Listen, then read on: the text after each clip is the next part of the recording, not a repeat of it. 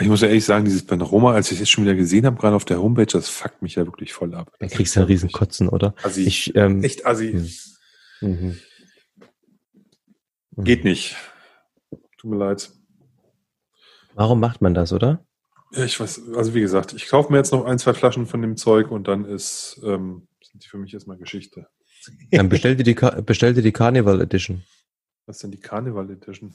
Letztes Jahr kam zum 11.11. .11. eine Flasche raus, die wurde am 11.11.2002 abgefüllt und am 11.11.2019, äh, 11.11.2002 oder so, wurde die destilliert und am 11.11.2019 wurde die abgefüllt. Deswegen Carnival Edition für Deutschland, ähm, die, die Faschingsedition und die ist 17 Jahre alt aus dem Fürstfül Bourbon Fass, hat übelstes Alter halt, also für einen, für einen Ben Romach. So einen alten ja. Ben Romach kriegst du eigentlich nicht ähm, gab es irgendwie nur 100 Bla Flaschen oder so von. Klingt Kostet aber auch 100, teuer. 140 Euro. Oh. Ja, aber Elfjährige darf Milz kaufen. Mit ich muss mal kurz, ich muss mal kurz hier im Licht anmachen, Sekunde. Ja. Ich schicke dir mal einen Link, da kannst du ja mal drüber nachdenken. Hallo. Okidoki. Es ist schon halb zehn, Alter. Heute mit ein bisschen Verspätung. Ähm, ja, es ist halb zehn in Deutschland. Morgens halb zehn in Deutschland. Leider nicht. Ich würde ja gerne einen Knoppers und einen Whisky, aber es ist leider abends halb zehn in Deutschland. Das stimmt. Ähm, aber bevor wir das machen, ähm, würde ich mir, obwohl nein, ich habe noch ähm, hier was drin. Da ist auch noch was. Das ist wunderbar. Also von daher, also eigentlich wäre ich direkt startklar. Und Olli, wie geht's dir heute? Ich freue mich immer, wenn Mittwoch ist und wir beiden hier rum philosophieren können. Das stimmt, ich freue mich inzwischen, also es ist ja wirklich so ein fester Termin inzwischen geworden. Ähm, alle wissen inzwischen Bescheid, du, ich, ähm, unsere Familien. Ähm, die Hörer wissen Bescheid, dass Sonntag, das hat sich jetzt auch so unwollend, also eigentlich haben wir unsere Folgen äh, hochgeladen, so pff, kein Bock, wann, wann kam das? Mal Mittwoch, mal Sonntag, mal Samstag, irgendwie wie wir Zeit hatten. Und jetzt hat sich aber wirklich der Sonntag so rauskristallisiert, was ich ganz cool finde irgendwie. Und ähm, das ist irgendwie so für mich auch, ich wach dann sonntags auf und ähm, bei uns ist irgendwie so Tradition. Ähm, so, Sonntag gibt's bei uns ähm, Pfannkuchen, Eierkuchen, je nachdem, wie man es nennen möchte, je nachdem, woher man kommt.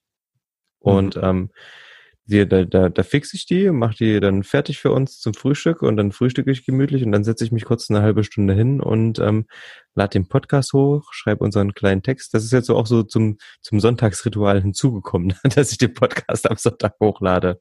Ähm, von daher, ähm, mir macht es auf jeden Fall Spaß, Olli.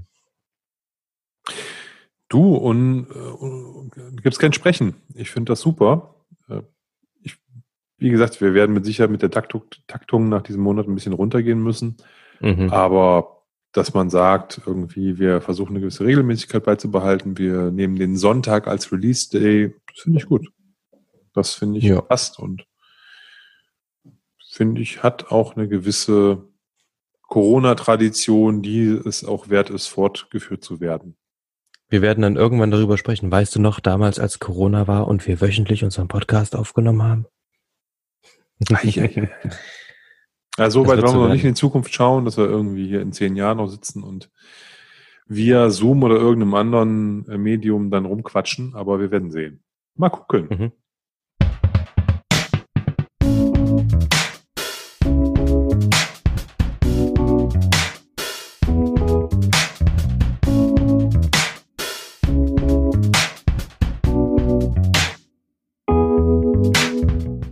Herzlich willkommen zu Damn Good, dem Whisky Podcast. Mein Name ist Oliver. Ich bin Tim. Und wir wollen mit euch heute bummelig eine Stunde über das Thema Whisky sprechen. Es ist mal wieder Sonntag und ähm, für euch zumindestens, für uns ist es wie immer ähm, Mittwoch. Wir haben ja ein bisschen Versatz und ich muss sagen, ich bin heute auch so relativ entspannt. Ja, Sunday ist Drum Day. Oh, jetzt haut er aber einen raus. Ja, nee, das ist ja tatsächlich ist ja Mittwoch, das stimmt. Und von daher sind wir ja in, mitten in der Woche. Ja. Und wenn ihr das jetzt hört, ist halt entspannter Sonntag und ihr habt wahrscheinlich irgendwie einen feuchtfröhlichen Abend hinter euch. und äh, könnt ganz entspannt zuhören. Oder ihr sitzt montags morgens im Auto und fahrt zur Arbeit oder kommt von der Arbeit Montagnachmittag oder wie auch immer. Egal wo ihr seid. Genießt, Lass uns da genießt, genießt, genießt die kommende Stunde. Lasst uns doch, ähm, das ist, das wäre cool zu wissen. Lasst uns doch mal ähm, an alle, die das gerade hören, und das würde mich nämlich persönlich und den Olli sicher auch ähm, interessieren. In welchen Situationen, also wo hört ihr Dram Good? Im Auto, auf Arbeit, ähm, wenn ihr die Wohnung putzt, einfach so abends zum Runterkommen? Ähm, in was für Situationen hört ihr Dram Good? Das wäre ja natürlich ganz, ganz, ganz nett zu wissen ähm, auch in Verbindung mit dem, mit dem Sample-Set, denn ähm, wir können das absolut nicht verantworten, wenn ihr sagt, ihr hört das immer auf Arbeit und bestellt euch dann ein Sample-Set bei uns, um das äh, mit uns gemeinsam zu verkosten. Das wird nämlich nichts. Ja, hier schon auf der Hinfahrt, weißt du, morgens in den Kaffee im Auto. Das, das, ist, das ist genau das, was ich dann auch so überlegt habe. Ähm, ähm, ich bin aber davon auch ausgegangen, dass unsere Hörer ähm, so ähm, verantwortungsbewusst sind, dass das, dass das nicht passiert. Ich habe tatsächlich ähm, das, das, ähm, wie heißt das? Ist es ein Bundesministerium? Nein, ähm, die Bundesagentur, irgend sowas für gesundheitliche Aufklärung oder irgend sowas. Ähm, den habe ich geschrieben. Und zwar gibt es diese Aufkleber Don't Drink and Drive. Gibt es eine große Kampagne, die ich auch richtig und wichtig finde. Ähm, wir haben äh, genügend Verkehrstote und vor allen Dingen durch, äh, auch durch Alkohol ähm, in Deutschland. Und ähm, da hatte ich überlegt, ob ich das auf unsere Sample-Sets eben mit drauf packe, weil es ja einfach so ist, dass als Podcast-Hörer, wann hört man Podcast? Und ich denke, dass es wirklich ein Großteil ähm, der, der, der Hörer sind, die einfach auch so auf dem Weg zur Arbeit oder so das hören, ne? um sich vielleicht den Weg ein bisschen entspannter zu gestalten. Vielleicht äh, auf dem Weg von der Arbeit nach Hause oder was weiß ich. Ähm, auf jeden Fall oftmals vielleicht auch im Auto ähm, das hören. Du bist ja auch viel unterwegs, Olli. Du hörst ja auch relativ häufig Podcasts. So ist ja auch die Idee von Dram Good ein bisschen mit entstanden, ne? Dass du auch ja, definitiv. Du, du, du hörst selbst viel Podcasts, bist viel unterwegs. Ähm, ich habe ähm, zum Beispiel auch immer Podcasts gehört, ähm, zwar nicht beim Autofahren. Ähm, ich war eher der Typ, der Podcasts gehört hat, abends so zum Runterkommen, ähm, mal teilweise sogar zum Einschlafen. Und ich habe dann halt echt aktiv nach Whisky-Podcasts gesucht. Es gab sehr lange keine. Ähm, bin dann irgendwann, ähm, habe ich ein, also ein, zwei gefunden. Dann kamen irgendwann die zwei Jungs von, ähm, von, von Barrows and Casks. Also Grüße, Micha, Faro. Ähm, und ja, ich kann mir schon vorstellen, dass relativ viele Leute halt beim Autofahren sich sowas reinziehen. Ne? Und deswegen, don't drink and drive. Also, ihr dürft das gerne beim Autofahren hören, nur nicht zum Einschlafen. Das, also wenn ihr sagt, ich habe jetzt den Einschlafen-Podcast, brauche ich nicht mehr, weil es gibt ja Dram Good, dann denke ich mir, äh, nee. Nein, ihr dürft es natürlich auch abends hören, alles gut. Aber der Einschlafen-Podcast hatte ja teilweise Whisky-Folgen, ne? Das weiß ich gar nicht, aber ich denke, da wird ja immer irgendwie aus äh, irgendwelchen opulenten Kant- und Hegelwerken vorgelesen, hier mit der Physik der Sitten und so ein Kram. Also, ja. ey, da, dass man da einpennt, ist ja okay. Wie man das bei unserem spannenden Podcast machen soll, dass man da einschläft, kann ich jetzt nicht so ganz verstehen. Aber gut, das, äh, jeder ist da natürlich anders gestrickt und tickt äh, verschieden im, im, Hinblick auf die Art der Entspannung oder wie man dann ähm, ins Bettchen kommt. Die einen zählen vielleicht Schafe, die anderen Whiskyflaschen, was auch immer. Jeder wird da seine Methode haben. Und wenn ihr da unseren Podcast missbraucht, dann äh, drücken wir da ein Auge zu. Ja, bei mir ist es irgendwie so, ich, ich, ich höre gerne so zum Einschlafen irgendwie noch was. Sei es ein Podcast oder ein Audiobook oder irgend sowas. weißt du, was ich für ein Problem habe? Ich kann jeden Abend die gleiche Folge hören. Das Weil? Also, ich lege mich ins Bett, mache das an, fünf Minuten höre ich, dann bin ich eingepennt. Ah, okay, gut. ähm, ich ich, ich höre gerade von, ähm, ich weiß nicht, es kennen bestimmt viele Walter Mörs. Und ähm, ich höre gerade so ein paar äh, Bücher noch, noch mal nach. Die habe ich schon irgendwie alle zweimal gehört, aber zum Einschlafen ist es cool. Und zwar ähm, Die Stadt der träumenden Bücher. Ähm, ist total entspannt. Dirk Bach liest das und es ist sehr, sehr unterhaltsam. Und ähm, ich hänge da irgendwie gerade seit drei Monaten dran und komme halt irgendwie nicht weiter. Weil ich halt, ich mache das an, leg mich hin und dann bin ich weg. Bringt irgendwie nichts. Aber es ist total, total entspannt für mich. Also es ist wie so ein Schalter umlegen, ne? Das Ding geht an und ich schlafe ein. Das, das ist irgendwie miteinander verbunden. Ich war als Kind totaler drei Fragezeichen Kassetten-Fan. Auch geil. Und hatte da, ähm, habe mein ganzes Taschengeld in diese drei Fragezeichen Kassetten irgendwie investiert. Und da ist es so, dass ich immer eigentlich die Kassetten vorher tagsüber mal durchgehört habe, bevor ich die zum Einschlafen genommen habe, weil ich auch da immer sofort weggeratzt bin. Ich habe zum Einschlafen nie umgedreht die Kassette, sondern ich bin immer auf der ersten A-Seite mal eingepennt. Und wenn man dann eine neue Kassette genommen hat und du hast, musstest immer wieder den Anfang hören und du hast es nie geschafft, die zu Ende zu hören, dann wurde das natürlich irgendwann lahm. Deswegen habe ich mir immer erst die Kassette einmal ganz durchgehört und habe sie dann zum Einschlafen benutzt. Du warst schon als Kind ein Fuchs. Ja, das würde ich nicht sagen, sondern eher äh, frustriert oder so darüber, dass ich dann dachte, oh, jetzt wieder da, ne? spulst du vor oder was machst du? Und das ist dann aber auch kein gutes Feeling. Ne? Und äh, dann habe ich gesagt, nee, dann nimmst du jetzt eine Kassette, die kennst du und die andere hebst du dir für morgen auf. So. Ja. Das ist ganz cool. Ja, deswegen, also das ist jetzt auch kein neues Phänomen, das gab es schon zu Kassettenzeiten in den 80er Jahren. Also, Was ist nochmal eine Kassette? Ja, das ist so ein Tonband-Abspielgerät. Äh, äh, nicht, also das Medium. Ein Magnetband. Magnetband? Tonband? Magnetband heißt es, glaube ich, ne? Hm. hau mich. Ich glaube, es ist ein Magnetband, auf dem irgendwie Musik drauf ist und über Tonköpfe wird das, wird das wird dieser, dieser Ton abgenommen. Kann man da auch scratchen? Ja, ich glaube, wenn man die vor- und zurückspult mit einem Kugelschreiber, den man dann sozusagen ins Kassettendeck reindrückt. Nein, Quatsch, ich glaube nicht. Doch, kann man. Ähm, aber ähm, ja. Kassettenrekorder? So schwierig, ne? Ja, es gibt aber diese großen Tonbänder, die jetzt nicht aussehen wie eine Kassette. Gab es ja auch noch. Und es gab mal diese. Die Tonbandgeräte. Diese, ähm, von Technik, Technics gab es doch immer diese World DJ Championships oder so ein Kram. Und da haben früher irgendwelche Leute halt eben mit Tapes aufgelegt. Und ähm, die haben dann ähm, die Tapes gescratcht, was total abgefahren war. Mit denen, aber das waren halt große Tonbänder. Hm. Ja, okay. das ist ja wirklich oldschool dann. Sorry. Ja, und Sehr dabei bin ich noch nicht mal so alt. Gar, ja, ja, genau. So alt bin ich auch nicht, dass man mit Tonbändern noch gescratcht hat. Ja. Ähm, Nee, das, das ist schon ein bisschen her. Ähm, aber wir sind ja eben kein Literatur und auch kein ähm, Vinyl-Tonband-Podcast. Wir sind ja ein Whisky-Podcast. Und ähm, wir hoffen, es hat euch beim letzten Mal auf jeden Fall gut gefallen ähm, mit den mit den mit dem Ben Romach. Ähm, uns ist der auf jeden Fall noch nachhaltig im Gedächtnis geblieben. Aber wir wollen natürlich auch ähm, den Whisky Nummer zwei aus unserem Sample Set ähm, in der heutigen Folge so ein bisschen ähm, besprechen. Und dazu ähm, würde ich vorschlagen, schauen wir erstmal so ein bisschen über den Tellerrand.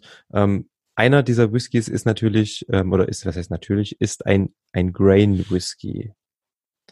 Und Grain Whiskys haben ja immer so ein bisschen die, ja, den Ruf, naja, die sind halt minderwertig, die sind billig, das ist doch das Zeug, was in die Blends reinkommt, das trinkt man doch nicht. Ähm, Single Malt muss es sein. Stimmt's oder habe ich recht? Nein, ich glaube, du hast schon recht von dem, wie man ähm, die Welt so betrachtet. Ich ne? sehe das nicht unbedingt so, aber na klar, von der, von der eigentlichen, wenn man jetzt sagt, wir, wir, wir, wir ähm, schreiben einer Art des Whiskys eine Qualität zu. Dann hat Malt Whisky eine höhere Qualität als Grain Whisky, weil er halt mhm. ähm, enger gefasst ist und weil, glaube ich, auch das einges die, das einges der eingesetzte Rohstoff halt auch hochwertiger ist. Ja. Das ist das Destillationsverfahren hochwertiger, ähm, manueller, ähm, ähm, mehr traditioneller. Ja, also eine bestimmte Art halt kunstfertiger ist auch.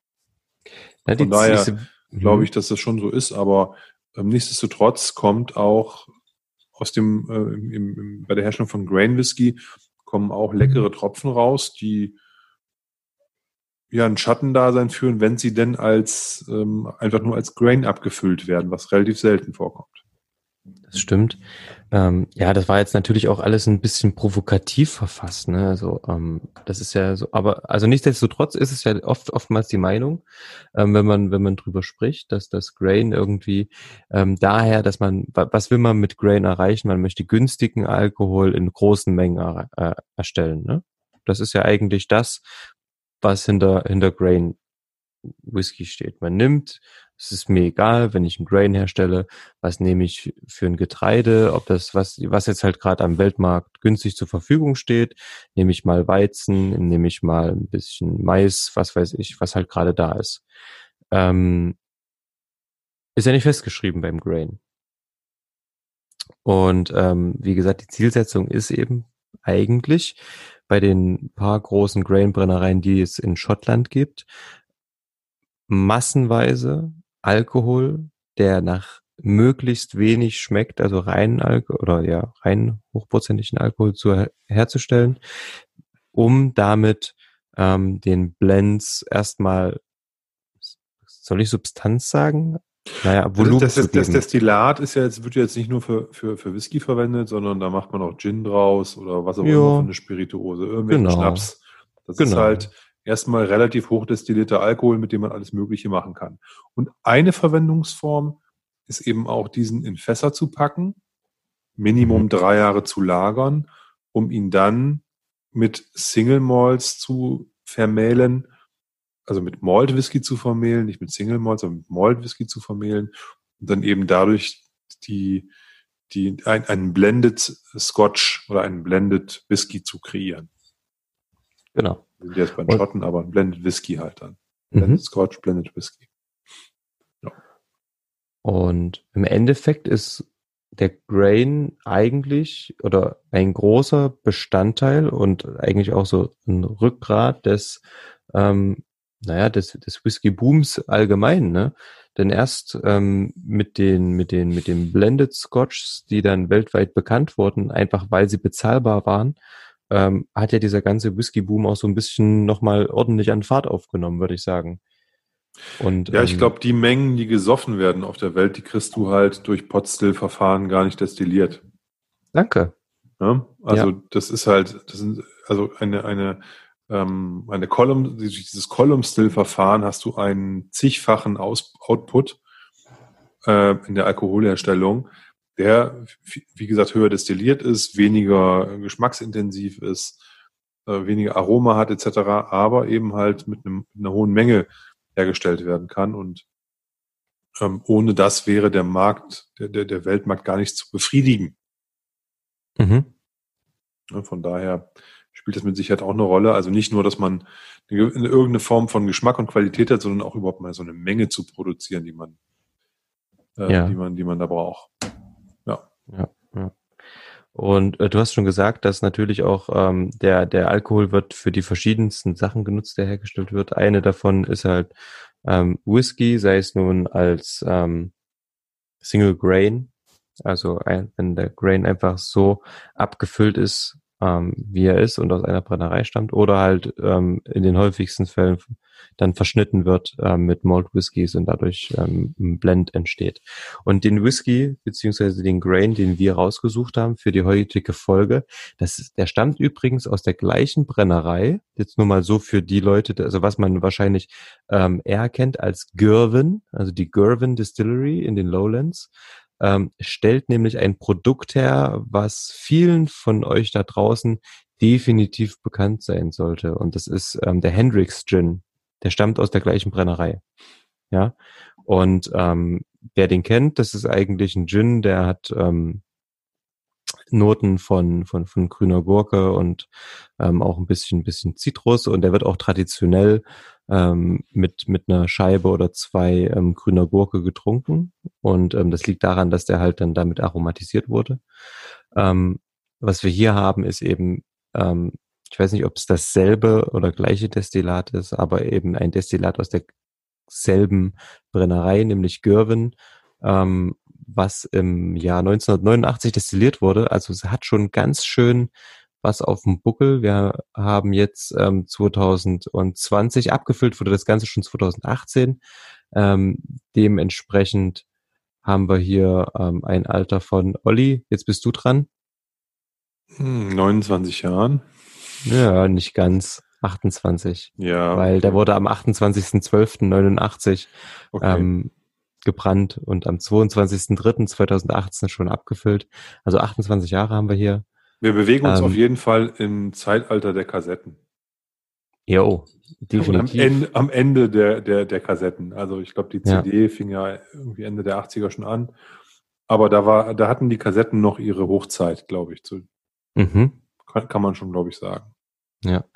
Was ich ganz interessant finde am, am, an so Single Grains ist, dass der Fasseinfluss ist ja hier, also eigentlich kommt es, wenn du, wenn du Grain geil reifen willst, nur auf die Fässer drauf an, weil Grain ja an sich wirklich, es wird, also das Ziel ist ja dahinter, wie beim Wodka, ein möglichst geschmackloses Destillat herzustellen. Na, es kommt auf die Fässer an, auf die Zeit, würde ich sagen. Genau, das heißt, Zeit ist hier, auch eine wichtige Komponente. Ja, hier ist es Fassmanagement, Fassauswahl und dann die Dauer, wie lange das, das lagert, ähm, Key. Ja, das ist absolut wichtig. Und dann ähm, kannst du natürlich auch Bomben ähm, damit herstellen. Also richtig cooles Zeug. Die halt dann aber natürlich vom Fasseinfluss leben. Definitiv. Also man hört oft, wenn man ähm, Menschen, die irgendwas verkosten, wenn die äh, Single Grains oder Grain Whiskys probieren, sagen die mal, ja, äh, so ein Ding aus Schottland muss mindestens 25 Jahre alt sein, damit es gut ist. Das ist, glaube ich, Quatsch.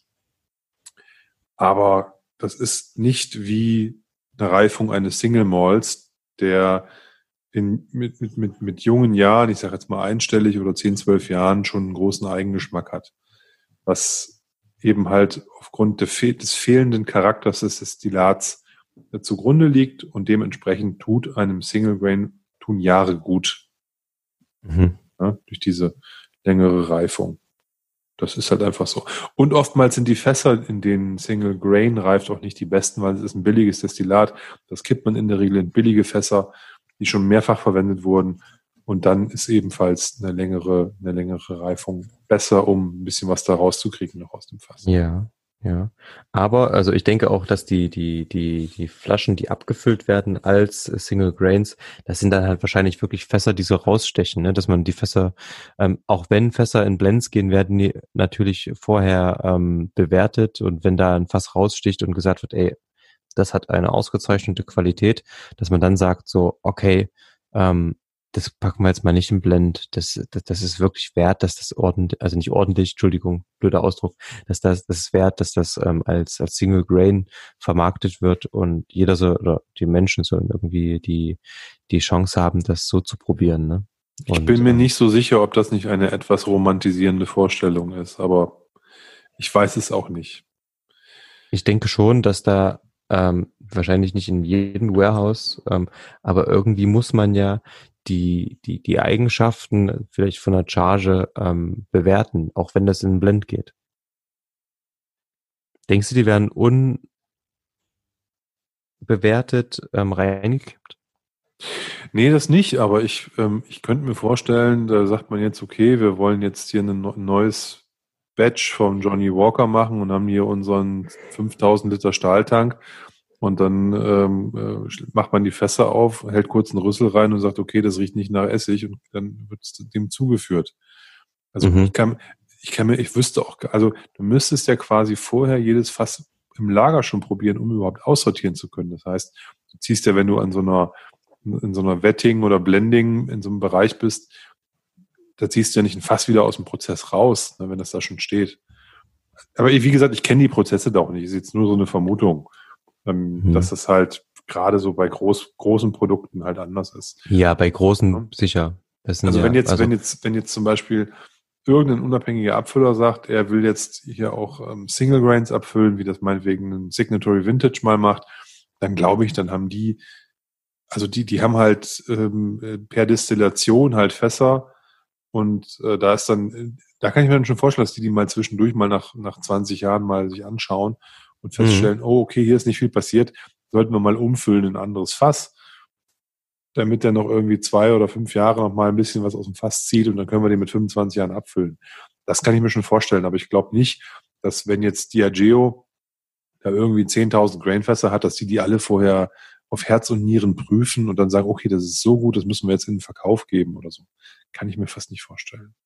Aber vielleicht. Ja, also das bei den Fassbeständen, die zum Beispiel Diageo hat, ähm, ist das ja unmöglich, ne?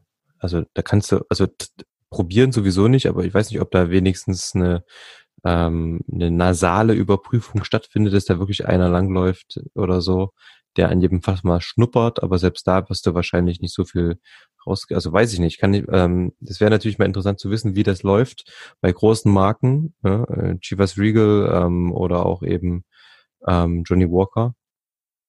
Wäre absolut interessant mal zu wissen, wie die das dann auswählen. Ne? Ich meine, selbst wenn das, keine Ahnung, wie viel tausend Fässer pro Batch sind oder keine Ahnung, ähm, wie das ausgewählt wird oder ob da einfach wirklich danach gegangen wird, okay, das ist zwölf Jahre alt, lag im Bourbonfass, Second Fill und los geht's. Ja.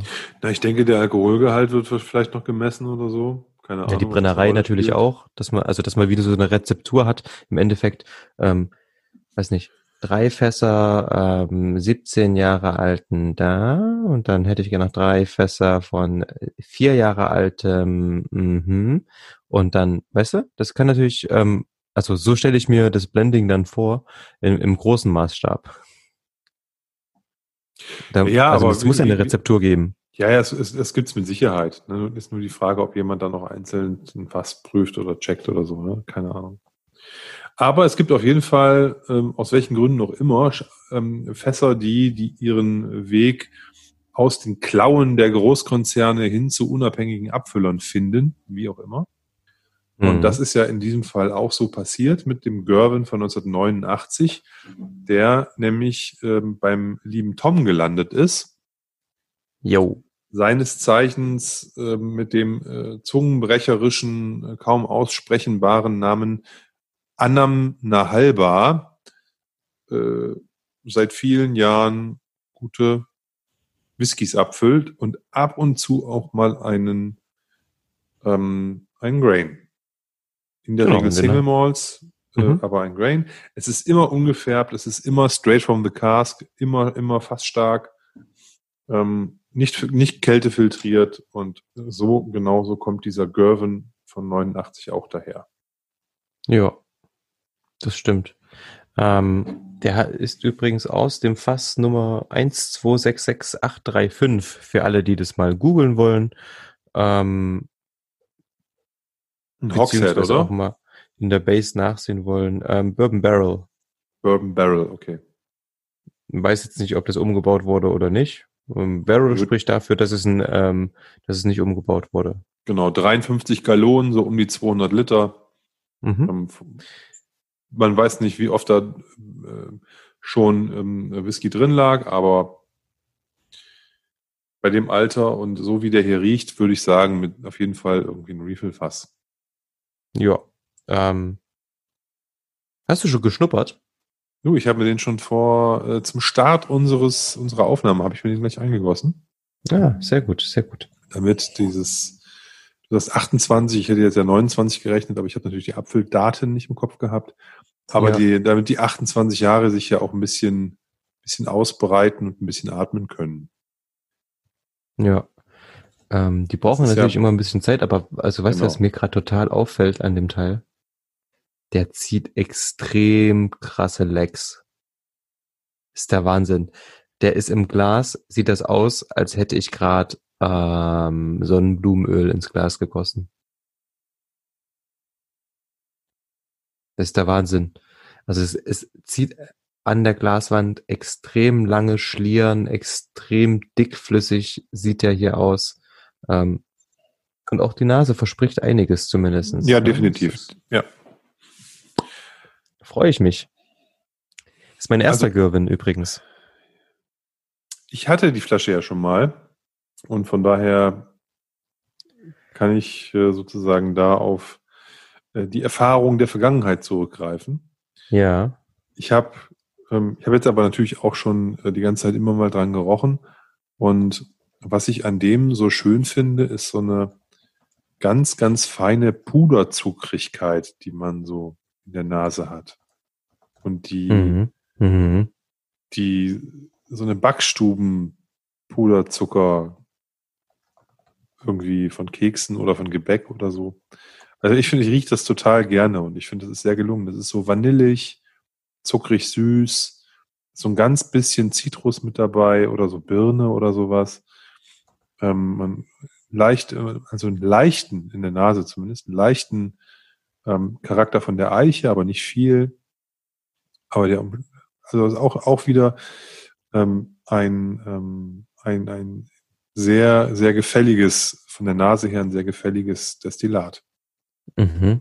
Also die Nase ist wirklich ähm, echt cool. Also die ist so ein bisschen verspielt auch, ein bisschen, ähm, also das Süße, ähm, ja, so unterschwellig auch ein bisschen Frucht, finde ich.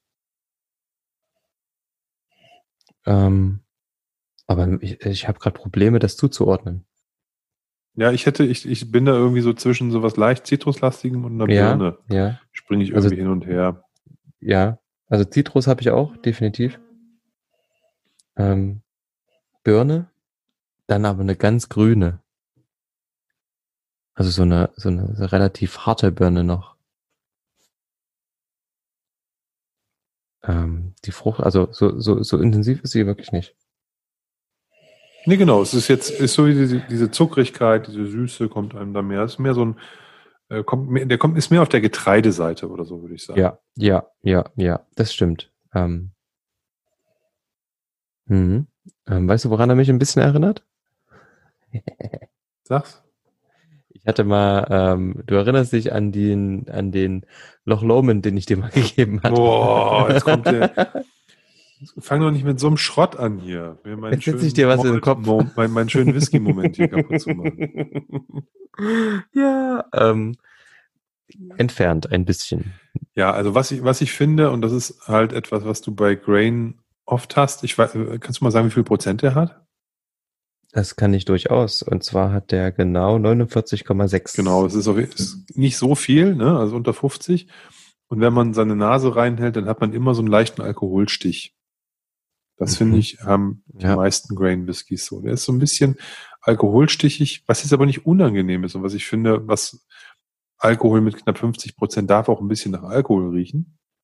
Ja. Aber es ist halt anders als jetzt beim, beim, beim Malt Whisky, finde ich, ist bei Grain Whisky dieser, diese, diese, dieser Alkohol, der kommt immer noch so, so, so ein bisschen anders raus. Und das finde ich, ist bei dem hier genauso. Ist bei ganz vielen Grains unabhängig ja. des Alters. Und finde ich aber jetzt nicht unangenehm, es ist halt was anderes. Es hat eine andere Charakteristik. Ähm, hm. Aber das hier ist sehr, sehr angenehm und schön und ähm, macht Spaß auch zu riechen. Also ist auch ein kleiner, wie, wie sagst du immer, ein Schnüffler? Ein Schnüffler. Einer zum Riechen. Hast du schon recht. Ähm, aber ich muss sagen, ja, du hast recht. Ähm, der Alkohol ist ähm, relativ präsent in der Nase und ja, mir gefällt das jetzt, also, hm. Wenn ich mein, mein, mein, mein Riechkolben jetzt hier wirklich ins Glas halte, dann erinnert mich das ein bisschen auch, ähm, wenn du, wenn du, wenn, wenn du eine Limonade hast und daran riechst und zu viel Kohlensäure drin ist. So ein bisschen ist das gerade.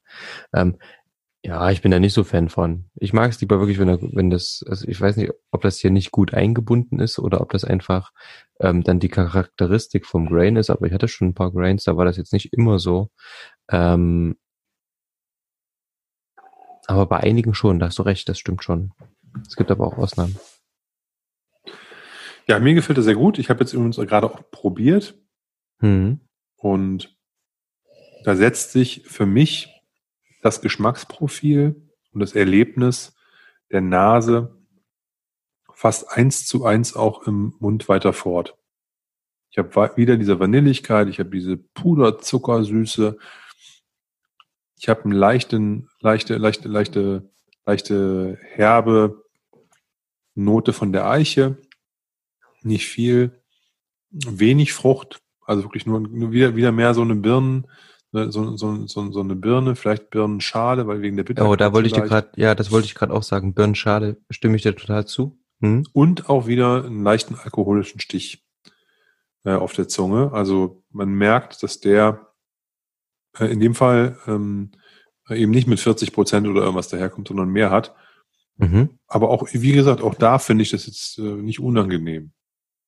Aber das ist halt eine Geschmacksfrage. Ich, ich finde, mhm. der, also es ist jetzt, der ist nicht stichig oder bissig oder so, überhaupt nicht, sondern ich finde Nee, schon, das gar nicht. Aber ähm, man, man merkt halt, dass es, ein, dass es ein hochprozentiger Schnaps ist.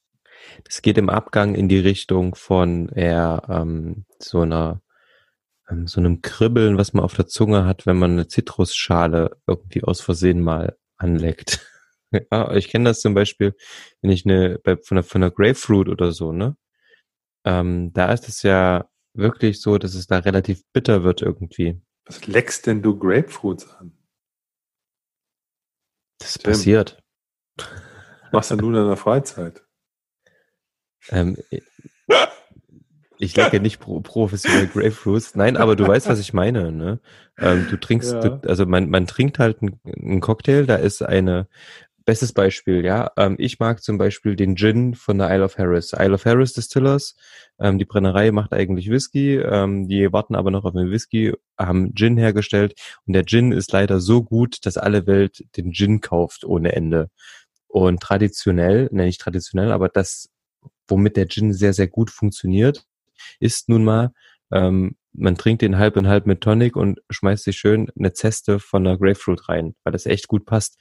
Und da hat man eben diese leicht betäubende Wirkung, wenn man dann mal ähm, die Grapefruit-Zeste an der Lippe hat und dann seine Lippe ableckt.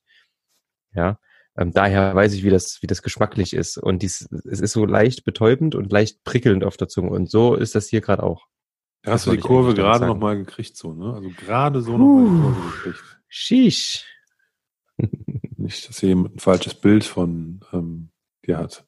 Du kannst ja mal ein ich, Foto machen, wie du so eine, so eine, so eine Grapefruit zerteilst. Für deinen Cocktail. nee, nee das, das mache ich ja nicht selber. Das habe ich ja irgendwie nur ähm, bei, bei, bei, ähm, bei Marco. Den kennst du doch auch. Ja, klar. Auch, ne? Nee, er ähm. hat auf jeden Fall so eine, so, so, so eine äh, Zitrusschalenbitterkeit.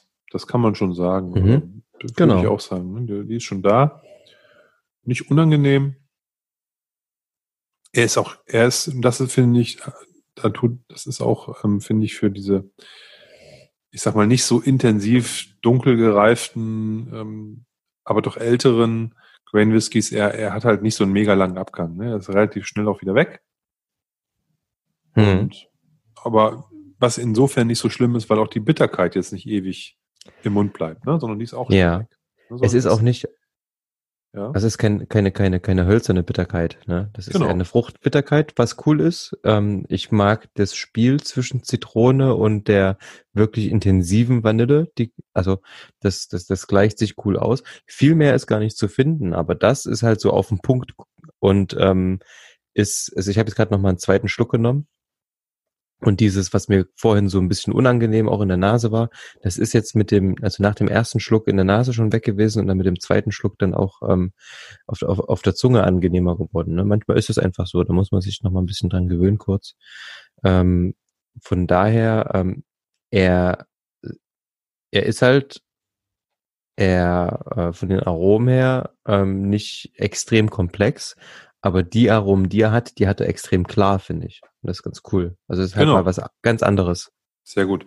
Das hast du sehr gut auf den Punkt gebracht. Ich finde auch, ähm, zu dieser ähm, Klarheit der Aromen kommt jetzt im zweiten Schluck auch, dass er deutlich dickflüssiger und, und, und, und cremiger daherkommt.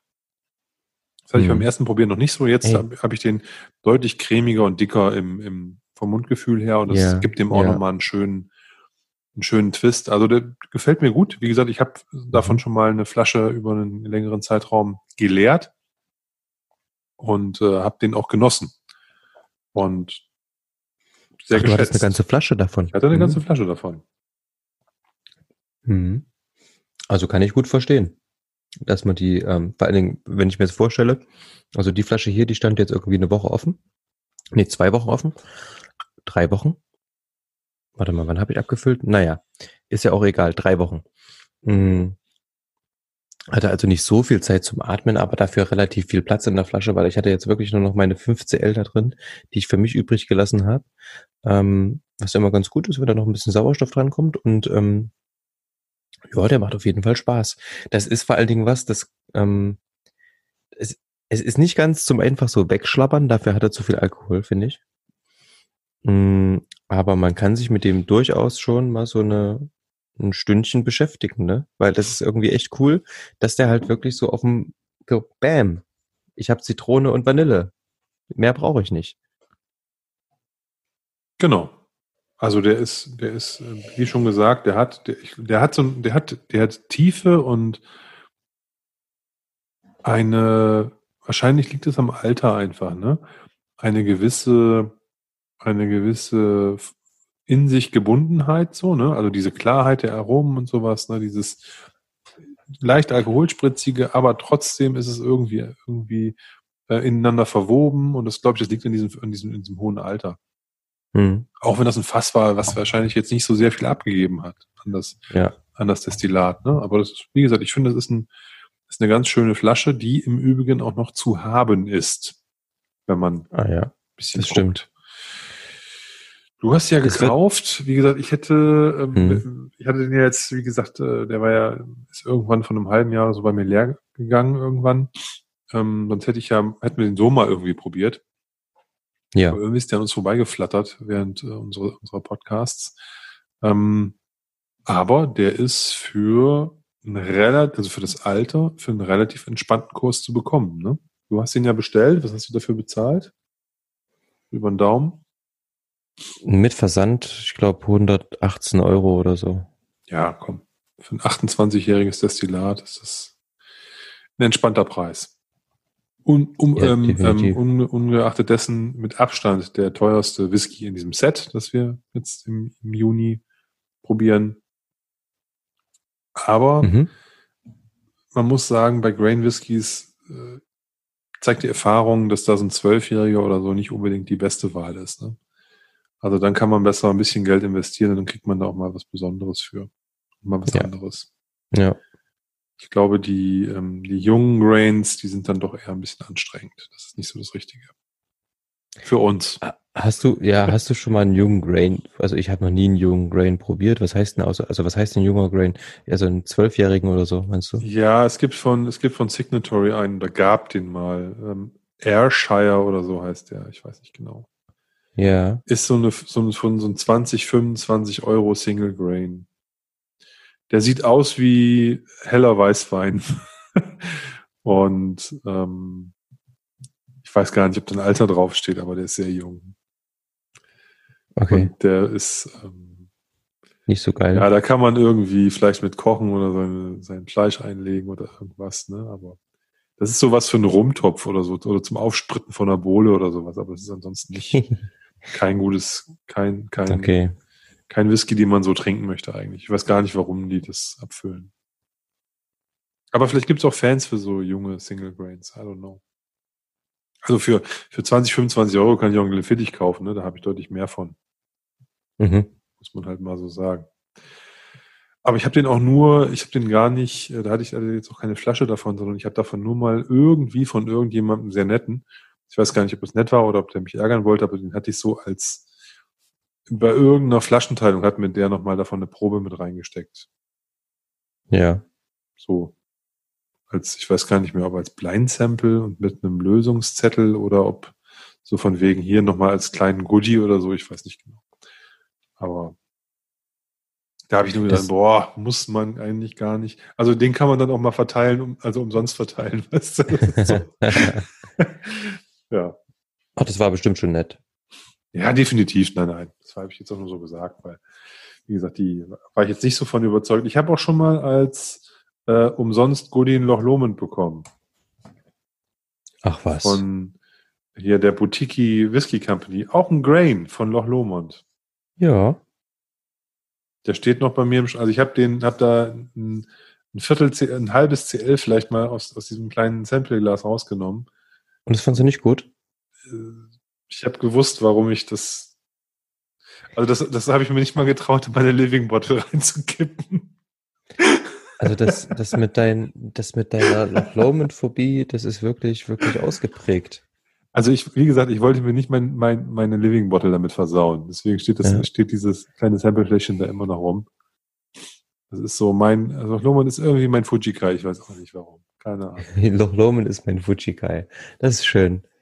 Ähm, wo du Fujikai sagst, ich hatte ja die Idee, dass wir ein Sample-Set machen mit den schlechtesten Whiskys, die wir, die wir zusammengesucht haben.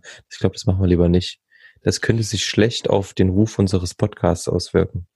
Ja, du, wenn wir hier nur maulen, das war ja sowieso in letzter Zeit immer viel zu viel machen, aber wenn wir dann so viel maulen, das wäre nicht so gut. Gibt ja jetzt hier gar keinen Grund, weil der Gerven kann was. Definitiv. Altes Destillat. Schön, also wirklich schön, schönes Ding. Ja, und ähm, auch nochmal zum, zu, zum Abfüller, ähm, Anam Halba, The Dream of Scotland, ähm, weil ich muss wirklich sagen, da findet man immer mal wieder echte Schätze, ne?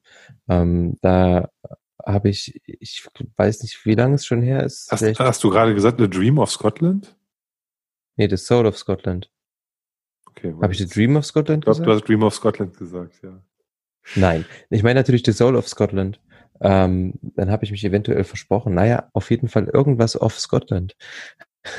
Nein, ähm, aber da habe ich zum Beispiel auch vor, vor, einem, vor einem halben Jahr oder irgend sowas ähm, mal einen, einen, einen ähm, Artmore, ich glaube neun Jahre alt, ähm, probiert. Das, das Teil war Bombe, ne? Jung, aber ähm, genau auf den Punkt irgendwie abgefüllt. Der hatte Biss, der hatte ähm, noch knackigen Rauch. Ich glaube, ich weiß gar nicht, ob es ein Portfass war. Ähm, das kann gut sein. Ähm, das hat auf jeden Fall echt Spaß gemacht. Und ähm, da kommen ja immer mal so ein paar Sachen. Und manchmal treibt man da auch irgendwie noch ein paar ältere Sachen auf ähm, die da zu echt guten Preisen ähm, zu bekommen sind. Weil ich muss auch sagen, wenn ich mir jetzt die Preise inzwischen bei Gordon MacPhail und Signatory angucke, hei, hei, hei, hei, hei, hei. Ne, da ist auf jeden Fall ordentlich was los. Die haben beide ordentlich angezogen. Also Gordon MacPhail hat ja mit der, mit der Umstellung auf das neue Design ähm, ordentlich angezogen. Signatory zieht jetzt auch nach und dann, ähm, weiß nicht, muss man halt irgendwie schauen, dass man vielleicht dann so als Connoisseur so ein bisschen mal zu den, zu den, zu den nächsten ähm, unabhängigen Abfüllern geht. Ich weiß nicht, ob die auch immer die eine ne, ne gleiche Qualität bekommen, aber ähm, da waren ja echt ein paar coole Sachen inzwischen auch dabei, ne? Wenn man sich ähm, auch den, war das ein fetter Kern? Dieses flüssige, ähm, das flüssige Franzbrötchen? Hast du das mal probiert? Nein, den kenne ich nicht. Ich habe ich hab, ich hab den, den ähm, von diesem Glenfiddich habe ich zwei Flaschen. Der Warthead? Genau, der Warthead. Ähm, 20 oder 21 Jahre, wunderbares Teil. Den gibt's da noch zu kaufen für 120 Euro. Ja. 20-jährigen Glenn für dich fast stark. Wunderbares Bourbon Cask. Das ist ein sehr, sehr, sehr, sehr guter Preis, ne? muss man halt einfach so sagen. Einen 20 Jahre alten Glenn Fiddich oder auch meinetwegen auch Warthead ähm, kriegst du, glaube ich, für die Kohle heute nicht mehr. Deswegen, also äh, ja, und vor allen Dingen, wenn du vielleicht auch noch Abfüllungen kaufst, die von 17, von 18 sind, mhm. also wie zwei, drei Jahre alt und wo die jetzt aus irgendwelchen Gründen in den Regalen so ein bisschen wie Blei liegen oder weil, weil sie einfach unbekannt sind, nicht gekauft werden, da kann man auf jeden Fall nochmal gute Sachen kriegen zu 120 Euro ist auch viel Geld, aber wie gesagt, mit 20 Jahre mhm. alter Glenfiddich, tu mir einen Gefallen. Das ist mal richtig gut. Ja, und wo wir gerade bei einem halber sind, was natürlich auch ähm, angeboten wird, ist, also ähm, die, das Unternehmen, das kauft ja im Endeffekt ähm, Fässer in Schottland und lässt die auch in Schottland liegen. Und ähm, was man als, als Facebook-User, als Foren-User ähm, sicher schon mitbekommen hat, ist, dass hier auch Fassteilungen einfach angeboten werden. Das heißt, man bekommt im Endeffekt dann auch diese Abfüllung, ähm, wenn man rechtzeitig mitmacht, also vor dem offiziellen Verkaufsstart im Endeffekt, bevor quasi die ganze, das Ganze nach Deutschland importiert wird, ähm, kann man an der Fassteilung teilnehmen und bekommt dann solche Flaschen auch mal zu sehr, sehr guten ähm, Preisen, ja, ähm, die dann, die dann geringer sind als das, was man dann irgendwie in einem, in einem, in einem, im Online-Store bezahlt. Ähm, Vorteil davon ist, okay, man, man, man zahlt ähm, weniger, aber so ein Fassanteil sind halt ähm, immer in der Regel sechs Flaschen. Ähm, was soll man jetzt mit sechs Flaschen vom gleichen, also ich zumindestens denke so, ähm, was soll ich jetzt mit sechs Flaschen vom gleichen Whisky zu Hause? das macht für mich keinen Sinn. Das macht sicherlich Sinn für, für, für andere, ähm, für, für Unternehmer, die vielleicht einen Shop haben, für Leute, die Whisky-Tastings machen. Ähm, oder wenn man sich halt mit, mit, mit Freunden reinteilt. Ähm, man kann da so ein, so ein Fassanteil, wie gesagt, sind meistens sechs Flaschen. Man kann auch halbe Anteile kaufen, das entspricht drei Flaschen. Das sehe ich schon wieder ein. Das, das funktioniert ganz gut.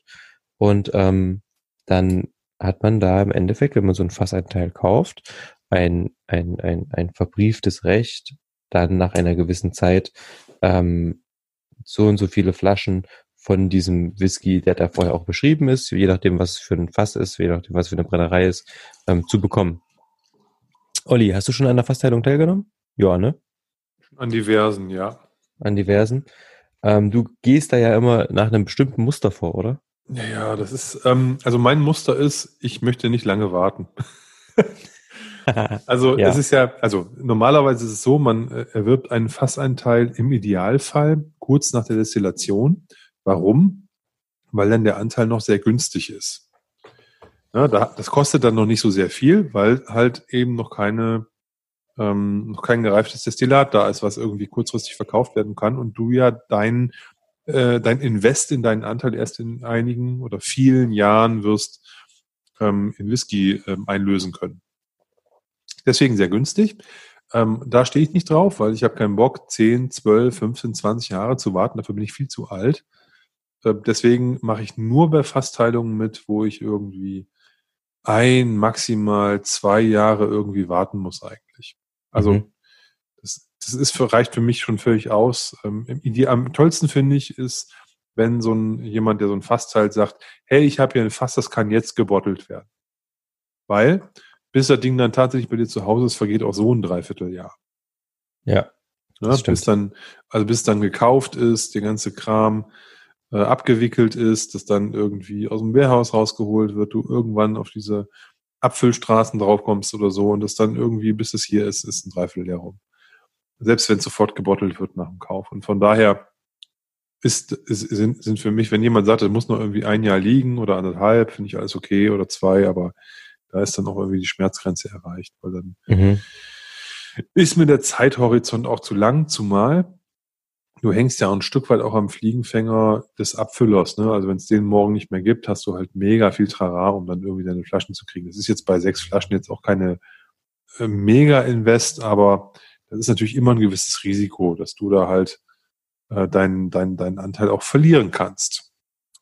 Ich glaube nicht, dass das irgendwer deswegen vor Gericht zieht oder da versucht, irgendwie seinen Fassanteil einzustreiten oder irgendwas. Ja, deswegen glaube ich, ähm, ähm, ähm, gibt es immer ein gewisses Restrisiko, was man aber, glaube ich, wenn der Zeitstrahl kürzer ist, eher überschauen kann, als wenn man jetzt auf 15 Jahre sowas liegen lässt. Ne? Ja, das, das, das stimmt definitiv. Also ich bin da auch eher ein Freund von, ähm, ich glaube, das längste, was ich jetzt habe, waren irgendwie, ähm, ich habe im letzten Jahr teilgenommen, ich glaube 2022 soll das Ganze gebottelt werden. Ähm, was im Übrigen, wir hatten ja in der letzten Folge den Ben Romach, ähm, ein, ein unabhängig abgefüllter Ben Romach sein könnte, eventuell haben die ähm, Täubchen gezwitschert. Ähm, und sowas habe ich noch nie gesehen, deswegen dachte ich auch so, oh, dann nimmst du mal teil an der Flaschenteil, äh, an der Fassteilung. Und ähm, da bin ich mal gespannt. Aber das, wie gesagt, das dauert jetzt noch ähm, zwei Jahre mindestens. Ähm, das sind ja immer Mindestangaben, die da gemacht werden, bis, bis das abgefüllt wird. Und wir haben aber, Olli, äh, wir haben ja gemeinsam quasi mal an der Fassteilung teilgenommen, weil wir dachten, dass das eine gute Idee sei. Ähm, die war dann aber doch nicht so gut.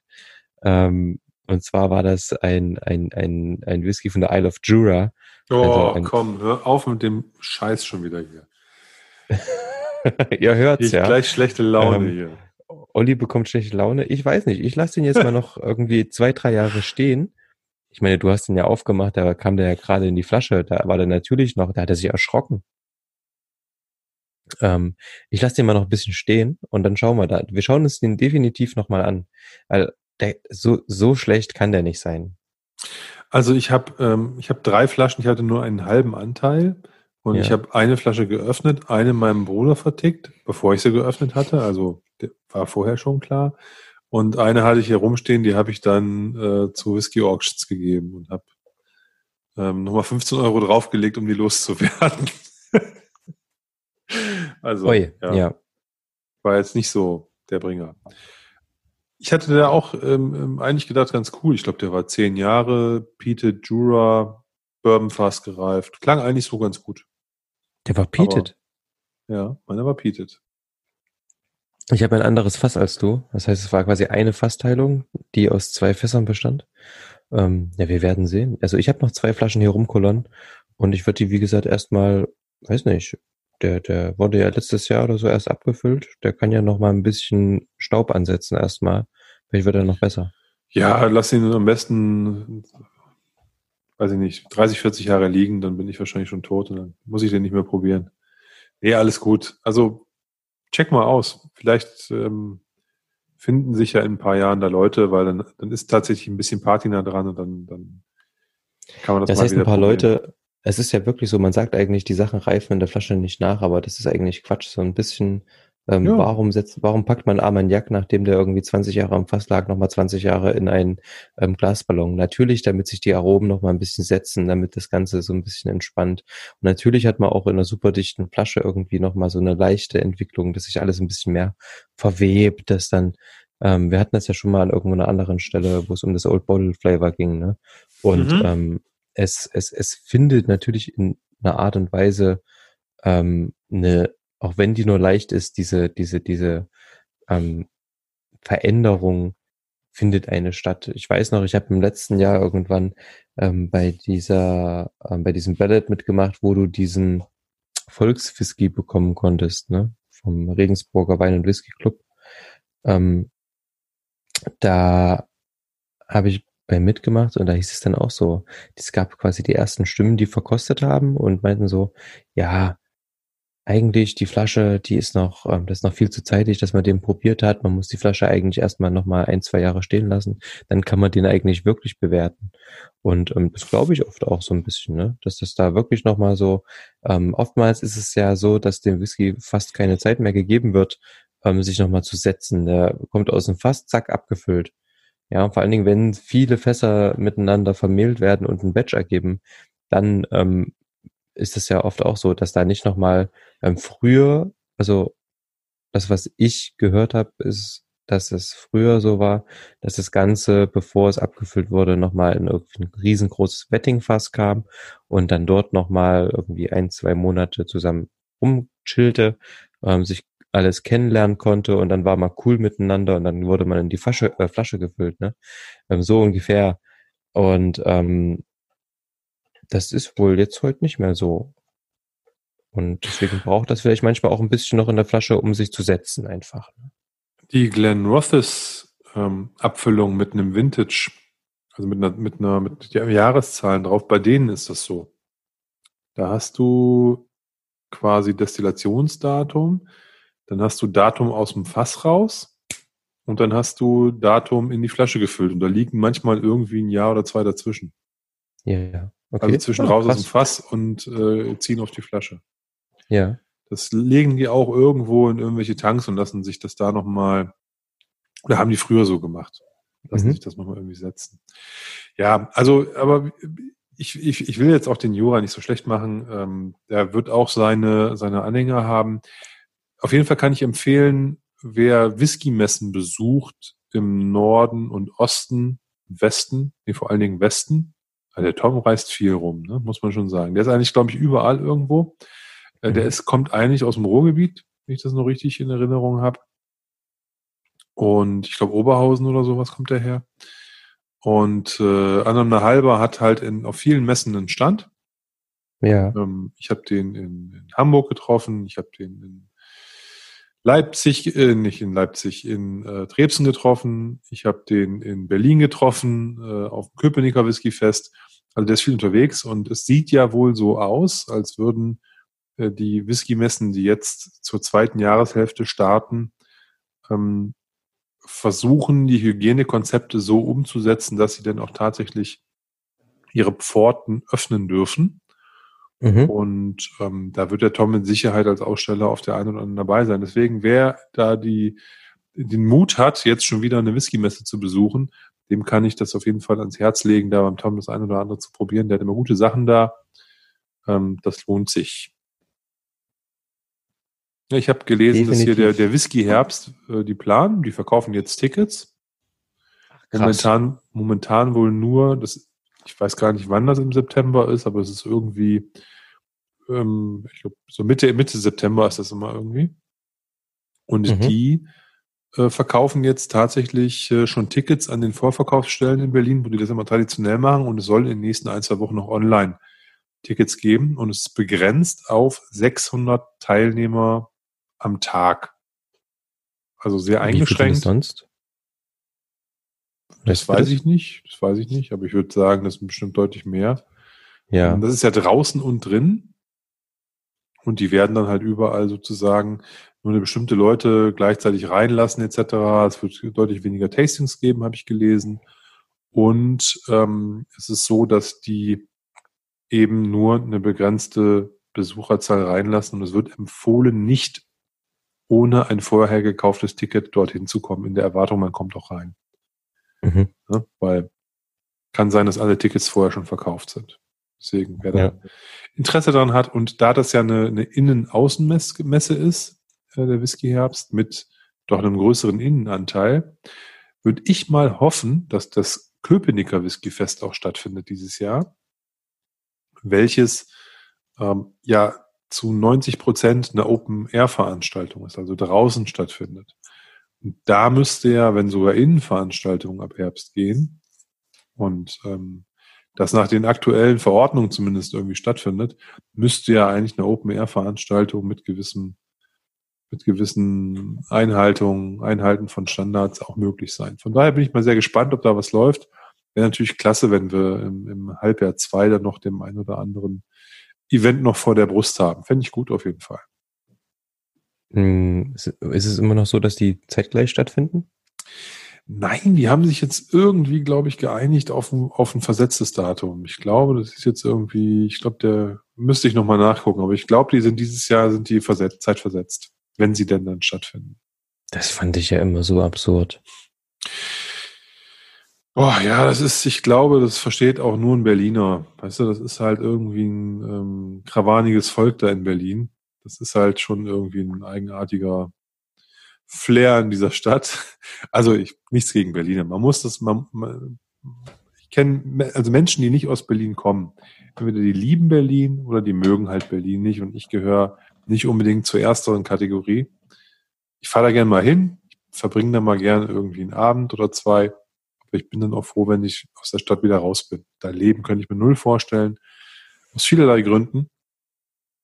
Und einer dieser Gründe, das sieht man halt da, da läuft über, ich weiß gar nicht wie viele Jahre, zehn, zwölf Jahre lang, hat man nur eine Messe in Berlin. Also einen Messetag, an dem sich zwei Messen darum streiten, wer denn an dem Tag die wichtigere Messe ist und beide finden am gleichen Tag statt. Das muss man mal sich überlegen. Über, das ist wirklich also, hohl.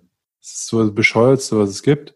Ne? Also da, ja, wie gesagt, da fällt einem eigentlich wenig zu ein. Ähm, ich, wie gesagt, ich glaube, sie haben es jetzt geschafft, das zu entzerren, wenn ich das noch richtig in Erinnerung habe. Ich habe jetzt mich um die Messen aber auch ehrlich gesagt gar nicht gekümmert, weil ich gar nicht davon ausgegangen bin, dass dieses Jahr irgendwo noch was läuft. Ähm, hatte nur gestern, vorgestern gelesen, dass der Whisky Herbst zumindest in die Planung geht. Das ist krass. Und dass auch Tickets verkauft werden etc. Also das soll jetzt alles stattfinden. Genau. Da bin ich mal gespannt. Ja, das ist ja wirklich interessant. Ähm, ja, wie gesagt, wir hatten, ich hatte es ja letztens irgendwann schon mal gesagt, ich, ich war noch nie auf einem ähm, auf einer Whisky-Messe im Sommer. Das Einzige, was ich im Sommer immer irgendwie besucht habe, ist meine oder waren meine meine meine geliebten Highland Games hier auch in Trebsen, ähm, was ein total cooles Flair immer war. Ne? Du hast die ganzen ähm, die Wettkämpfe rundherum, du hast dann die ähm, die, die zweiten Wettkämpfe, wenn es darum geht, Dudelsack zu spielen, was vielleicht ein bisschen nervig sein kann, aber irgendwie auch dazugehört. Ähm, oder natürlich Whisky-Stände, ähm, irgendwelche Food-Stände, ähm, Theater etc. pp. Was ein total cooles Wochenende ist. Und das fällt dieses Jahr definitiv aus. Also da gibt's jetzt, das ist ja nur Outdoor. Es ist ein riesengroßes Gelände. Der Schlosspark in Trebsen ist ja wirklich weitläufig. Ähm, das wurde gecancelt. Bitter, bitter. Sehr schade.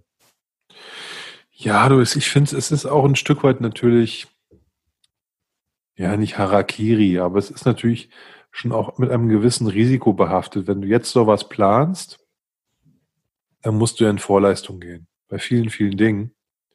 Und wenn es nur deine eigene Arbeitsaufwand ist, den du da in Vorleistung gehst, oder den, den, der, der Arbeitsaufwand mehrerer Menschen, selbst wenn es erstmal keine Kosten produziert, außer jetzt ein bisschen Papier für Tickets und sowas, ne? Aber du hast einen Haufen Trara erstmal in der Backe und ob das dann nachher wirklich stattfindet, das kann dir ja wahrscheinlich zwei Wochen vorher keiner sagen. Ja? Mhm, da kommt eine neue Verordnung raus, dann irgendwie, und ähm, dann heißt es, oh, sorry Leute, wir dürfen doch nicht. Ja, und das ja. ist ja, das ist ja momentan so die, die schwierige Zeit. Auf der anderen Seite finde ich es gut, dass auch solche ähm, Menschen, die dann solche Unternehmungen anstarten, auch nicht den Kopf in den Sand stecken und sagen, hey, dann machen wir halt nichts dieses Jahr und alle machen nichts und so, sondern sagen, hey, nein, wir nach aktuellen Regelungen der Hygieneplanung kriegen wir das abgebildet, weil eben viel Open Air und etc. und eben noch im Spätsommer oder im goldenen September und so, heißt ja, glaube ich, goldener Oktober, ne? aber egal, im, im, im, im noch äh, spätsommerlichen September. Und da kann man viel draußen machen etc. Und wir begrenzen die, die Teilnehmer und so weiter und so fort. Und dann kriegt man das irgendwie hin. Und es würde mich natürlich freuen, wenn das, wenn das funktioniert. Würde mich aber auch nicht wundern, wenn dann irgendjemand sagt, ähm, nee, wir lassen es ganz sein, weil ähm, mhm. macht keinen Sinn, sich da jetzt in Unkosten zu stürzen und dann nachher noch auf irgendwelchen Rest Forderungen liegen zu, hängen zu bleiben oder ähm, die Aussteller wollen vielleicht auch gar nicht, weil die selber sagen, das macht keinen Sinn und so, du kriegst halt keine Aussteller. Das ist ja mit vielen, vielen Dingen verbunden. Ähm, wobei ich glaube, wenn der Whisky-Herbst anstartet, dann wird sich das Köpenicker Whisky-Fest es auch nicht nehmen lassen, auch, auch was zu machen. Ich, könnte ich mir zumindest vorstellen, dass sie sich gegenseitig da anstacheln, da auch äh, was zu machen. Dass es Wer weiß. Battle gibt. Okay. Genau. Ach, das ist so krass, ne? Also das habe ich, ähm, das ist schon ganz schön stur von beiden wahrscheinlich irgendwie gewesen. Keine Ahnung. Also ähm, ich blick da auch nicht dahinter, ist mir auch relativ boogie, aber ich finde es halt so völlig absurd, dass das jahrelang so lief ähm, mit, mit zwei Messen in der gleichen Stadt. Und jetzt gibt's ja, wie gesagt, wir hatten ja letztens schon noch die dritte Messe in der Stadt. Das ist ja das nächste, dass eine, eine Stadt, auch wenn die Stadt irgendwie dreieinhalb Millionen Einwohner hat, ähm, jetzt irgendwie die dritte Whisky-Messe bekommt. Oder hat. Ja. Ja, definitiv. Ja, ja Leipzig sollten, sollten auch noch eine zweite Whisky-Messe machen. Hm? Einfach so.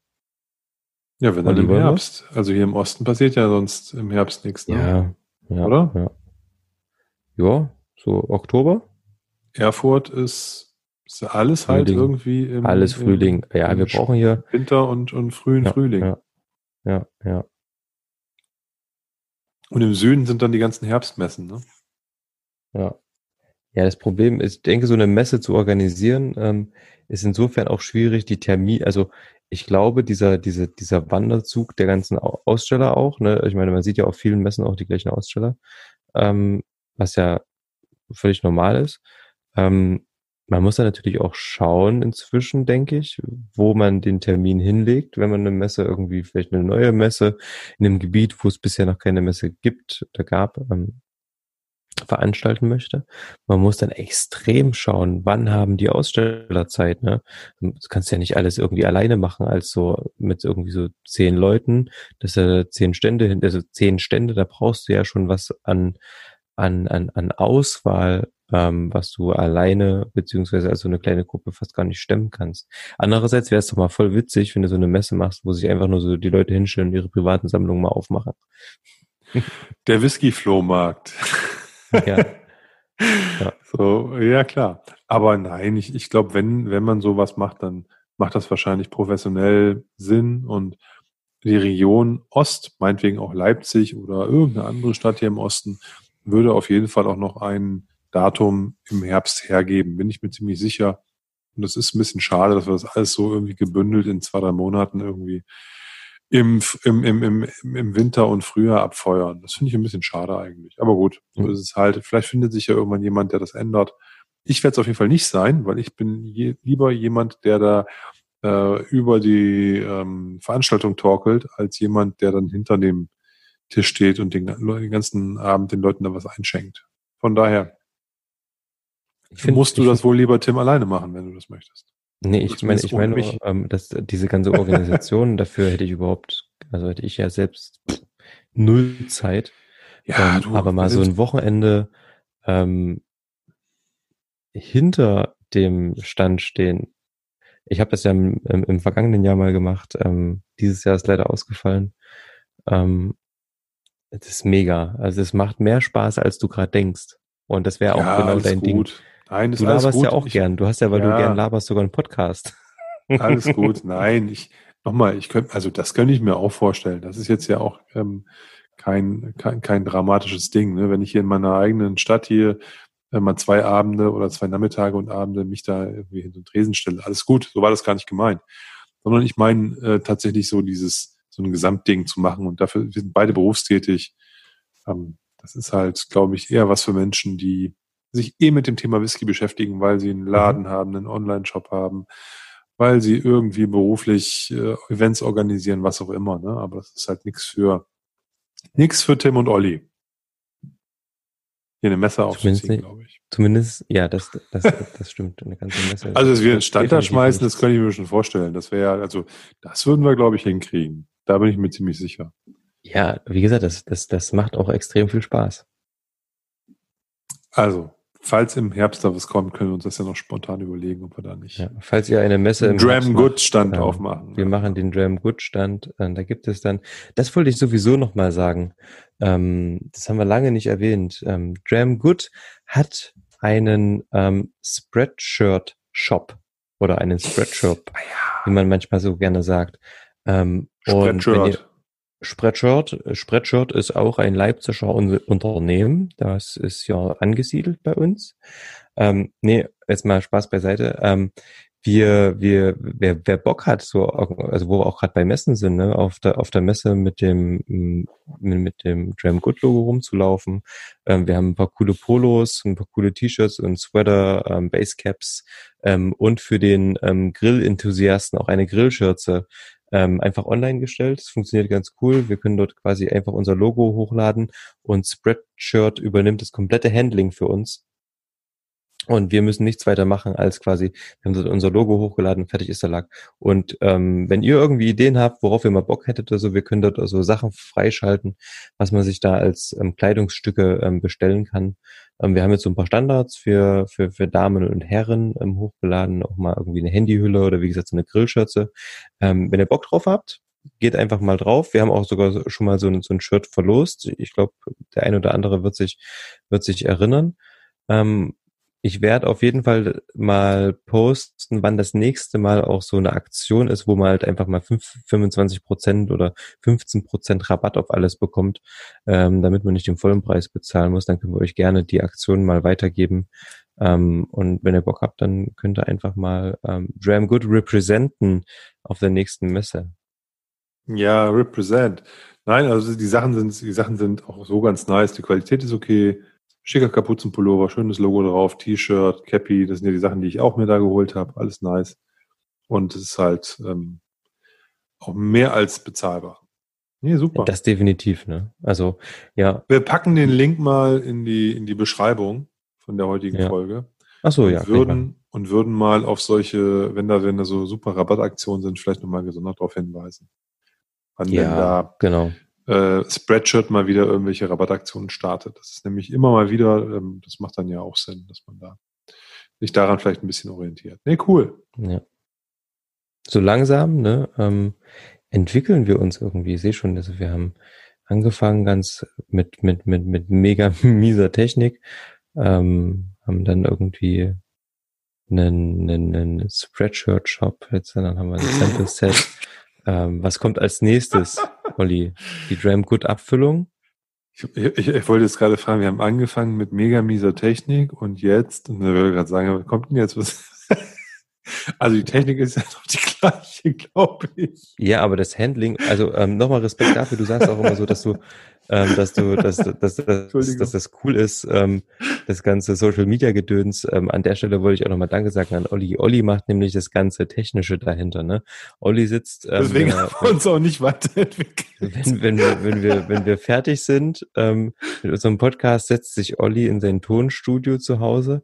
Genau. Und ähm, bearbeitet meine Stimme, weil ich klinge eigentlich ganz anders und er auch. Ähm, diese, diese, diese maskuline, ruhige Stimme, die Olli an den Tag legt, hat er eigentlich nicht. Er hat eigentlich eher so eine ganz relativ hohe Stimme.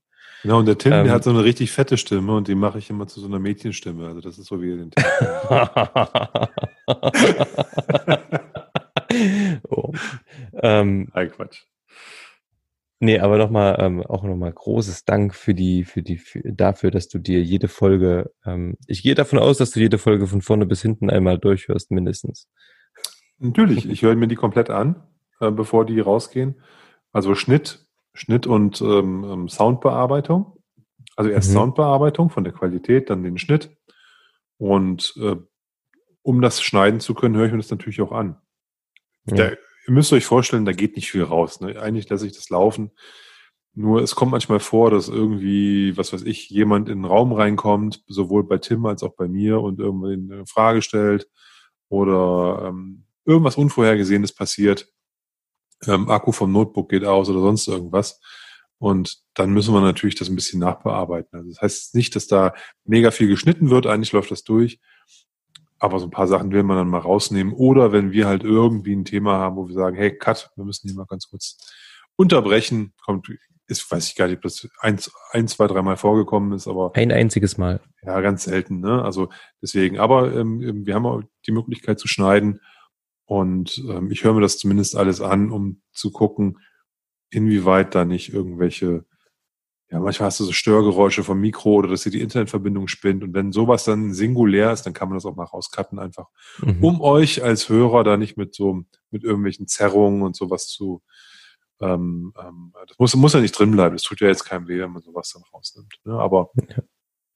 von daher, das versuchen wir schon da ganz gut zu machen. Und da sind wir, glaube ich, so ein bisschen besser drin geworden, wenn man das jetzt mit den ersten ein, zwei, drei Folgen vergleicht. Das muss man schon klar sagen. Ich habe mal noch eine Frage. Unser Batch 1 hatte zwölf Folgen. Wir sind gerade in Folge 14. Wie weit geht denn Batch 2? Das habe ich mich auch schon gefragt.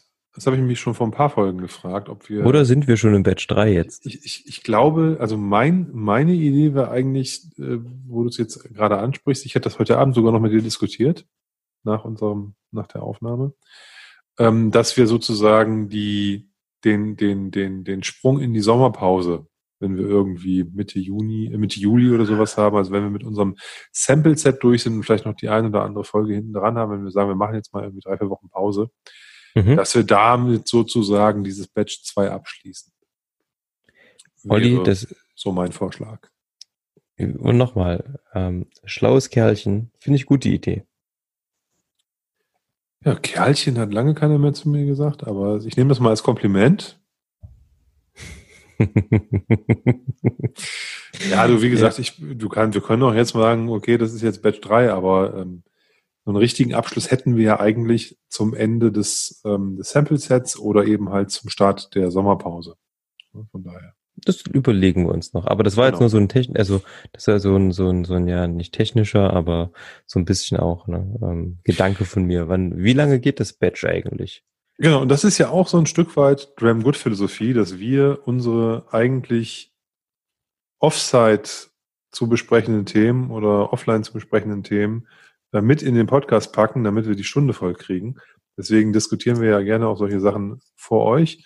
A, dass ihr wisst, was uns bewegt und B, eben, damit wir eben auch äh, eine Stunde ähm, Zeit verarbeitet bekommen. Ich würde, es, würde das jetzt einfach so ein, ein, ein, ein Cool Down nennen, denn ähm, jetzt geht's wirklich so in Richtung ähm, Tschüss und Goodbye ähm, für diese Folge. Von da daher war das eher so, so ein kleines Runterkommen, ähm, noch so ein paar kleine Side Notes als Meta-Podcast. Und ähm, dann wünschen wir euch für den Rest des Tages, für den Rest des Sonntages, eventuell auch ein anderer Wochentag, ähm, auf jeden Fall ähm, eine entspannte Zeit und ähm, ich sag mal Tschüss und bis bald. Bye bye.